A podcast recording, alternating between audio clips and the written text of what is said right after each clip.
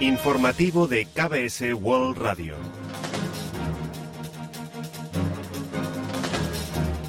Bienvenidos un día más al informativo de KBS World Radio.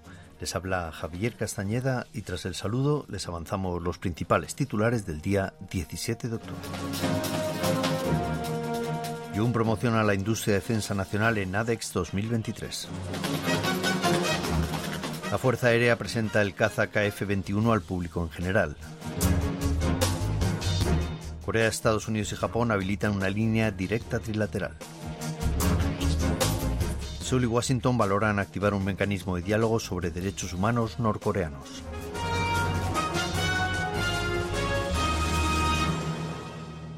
Tras el avance de titulares les ofrecemos las noticias. El presidente Yoon Suk-yeol acudió el martes 17 a la inauguración de ADEX, la exhibición aeroespacial y de defensa Seúl 2023, donde hizo alarde del progreso del sector defensa de Corea del Sur, enfatizando que el país ha pasado en apenas medio siglo de depender casi totalmente de ayudas externas e importaciones a construir sus propios aviones de combate. El mandatario afirmó que las armas presentadas en ADEX son la más contundente prueba del gran desarrollo de la industria surcoreana en materia de defensa.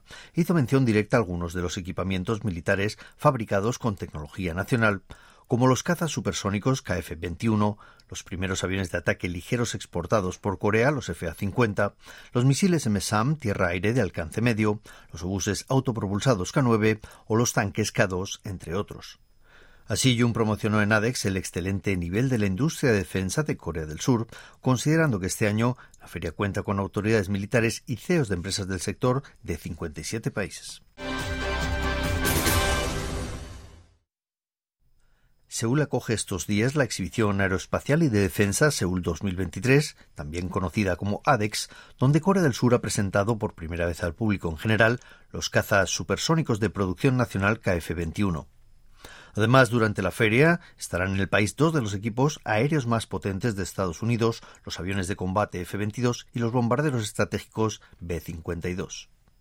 Como anticipo a la inauguración de ADEX, los Black Eagles o Águilas Negras, la unidad de vuelos acrobáticos especiales de la Fuerza Aérea Surcoreana, realizó una demostración movilizando varios cazas supersónicos KF-21, bautizados como Borame, mostrando por primera vez estas aeronaves al público. En el marco de la exhibición aeroespacial y defensa Seúl 2023, marcan presencia las principales aeronaves de combate de la Fuerza Aérea, los KF-16, así como el avión transportador multipropósito Cygnus, con función de reabastecimiento en vuelo, el mismo que hace poco usaron para repatriar a ciudadanos surcoreanos que restaban en Israel. La presente edición de ADEX tiene lugar del 17 al 22 de octubre y se organiza por primera vez después de dos años. Cuenta con la participación de 550 empresas de todo el mundo. En la feria destaca la presencia de Estados Unidos, país que con motivo del 70 aniversario de la alianza con Corea del Sur participa con algunos de sus equipamientos militares más sofisticados, como los aviones U-2, capaces de ejecutar operaciones de reconocimiento a más de 20.000 metros de altura. También pueden verse otras armas de vanguardia como los F-22, el caza más potente del mundo, o los B-52, un bombardero estratégico capaz de transportar armas nucleares. Corea del Sur, Estados Unidos y Japón han habilitado una línea directa de comunicación trilateral, tal como acordaron durante la cumbre tripartita celebrada entre los mandatarios de los tres países el pasado mes de agosto. Un alto funcionario del gobierno surcoreano confirmó el lunes 16 a Noticias Jonap el establecimiento de una línea directa entre las tres naciones y también que los técnicos ya han completado una prueba. La línea directa conecta los consejos de seguridad nacional de los tres países, permitiendo llamadas y videollamadas entre jefes de gobierno y funcionarios a cargo de la seguridad en cualquier momento. La medida coincide con la preocupación de que Corea del Norte y China puedan aprovechar los cambios recientes en la situación global o el estallido del conflicto entre Israel y Hamas para nuevas provocaciones.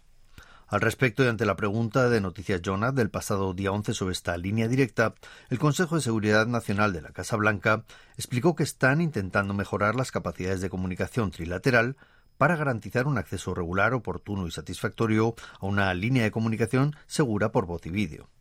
El presidente Yoon Suk-yeol y sus homólogos estadounidense y japonés, Joe Biden y Fumio Kishida, celebraron una cumbre trilateral el pasado mes de agosto en Camp David, donde adoptaron el compromiso de consultar entre sí en caso de una amenaza común.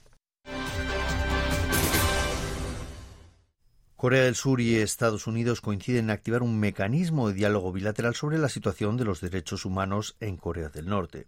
Según dio a conocer el Ministerio de Exteriores el martes 17, durante los encuentros de la cartera con Jolie Turner, enviada especial de Washington para los derechos humanos norcoreanos, Seúl propuso activar un mecanismo de consultas para analizar la realidad norcoreana e identificar medidas concretas de cooperación a fin de mejorarla. Turner valoró positivamente esta sugerencia y expresó que sería útil contar con un mecanismo de esta índole, pues su intención es reforzar la cooperación con el gobierno surcoreano, organismos internacionales y ONGs para hacer un frente común llamado a mejorar la situación de los derechos humanos en Corea del Norte. Por su parte, Seúl mostró su disposición a colaborar al máximo y reiteró que los desertores norcoreanos tienen derecho a elegir dónde refugiarse, según establecen los principios humanitarios, en alusión a las recientes noticias sobre una repatriación forzosa masiva de norcoreanos desde China. Corea del Norte ha reiterado que no renunciará a sus armas nucleares ni tampoco a su condición de Estado nuclear.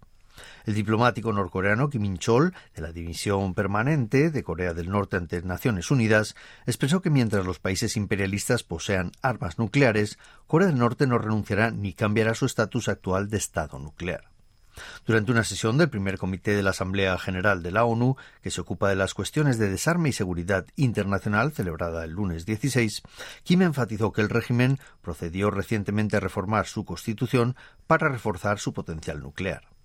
También acusó a Estados Unidos de incitar a una guerra nuclear contra Corea del Norte, aludiendo a la reunión entre Corea del Sur y Estados Unidos del Grupo Consultivo Nuclear como organismo clave de diálogo sobre disuasión extendida.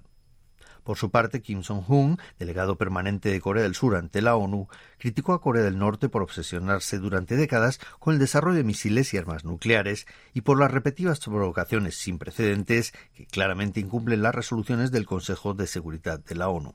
Afirmó que el norte debería abandonar esas ambiciones y volver a la mesa de diálogo y criticó la nueva ley norcoreana que da pábulo a un ataque preventivo nuclear, alegando que amenazar a otros estados con un ataque nuclear es de todo punto irresponsable.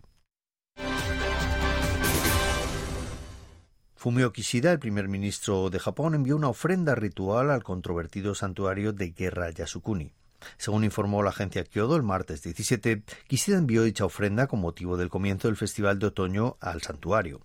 Kishida no visitó el santuario en persona desde que asumió el cargo en octubre de 2021, pero ha enviado ofrendas en festivales bianuales de primavera y otoño.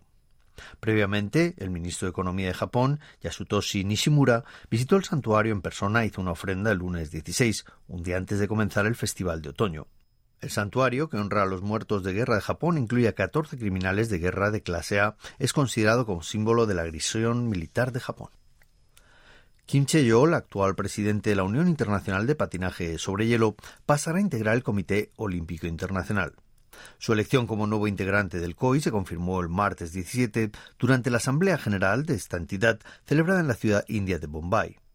De los 73 votos en total, Kim obtuvo 72 votos a favor y uno en contra incluido Ekipung, el primer surcoreano que llegó al Comité Olímpico Internacional en 1955 y 1960, antes de Kim Che-yol, 11 surcoreanos ya integraron dicho organismo, entre los que figuran grandes personalidades como el ya difunto presidente de Samsung y Kong Hee, el extaekwondista Moon Tae-sung o el exjugador de tenis de mesa Ryu Song-min.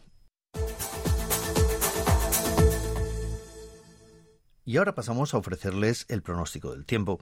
Para el miércoles 18 se espera un día despejado en general con nubes de evolución diurna en zonas centro y sur. La temperatura marcará entre 5 y 14 grados centígrados en la mañana y máximas de entre 19 y 25 grados centígrados por la tarde, ampliando la diferencia térmica hasta 15 o 20 unidades. La calidad del aire será buena o normal con niveles de smog entre normal y bajo. Y a continuación comentamos los resultados del parqué. El Kospi, el índice general de la bolsa surcoreana, subió el martes 17 un 0,98% respecto al día anterior, hasta cerrar en 2.460,17 puntos. La mejora se atribuye al regreso de los extranjeros que, tras mostrar pasividad durante más de medio mes, volvieron a inyectar capital, impulsando los índices bursátiles surcoreanos. En tanto, el COSDAC, el parque automatizado, ganó un 1,21% hasta culminar en 820,38 puntos. El tipo de cambio disminuyó y la moneda surcoreana se apreció frente a la estadounidense hasta cotizar 1.353,6 wones por dólar, 0,1 unidad menos que el lunes al cierre de operaciones.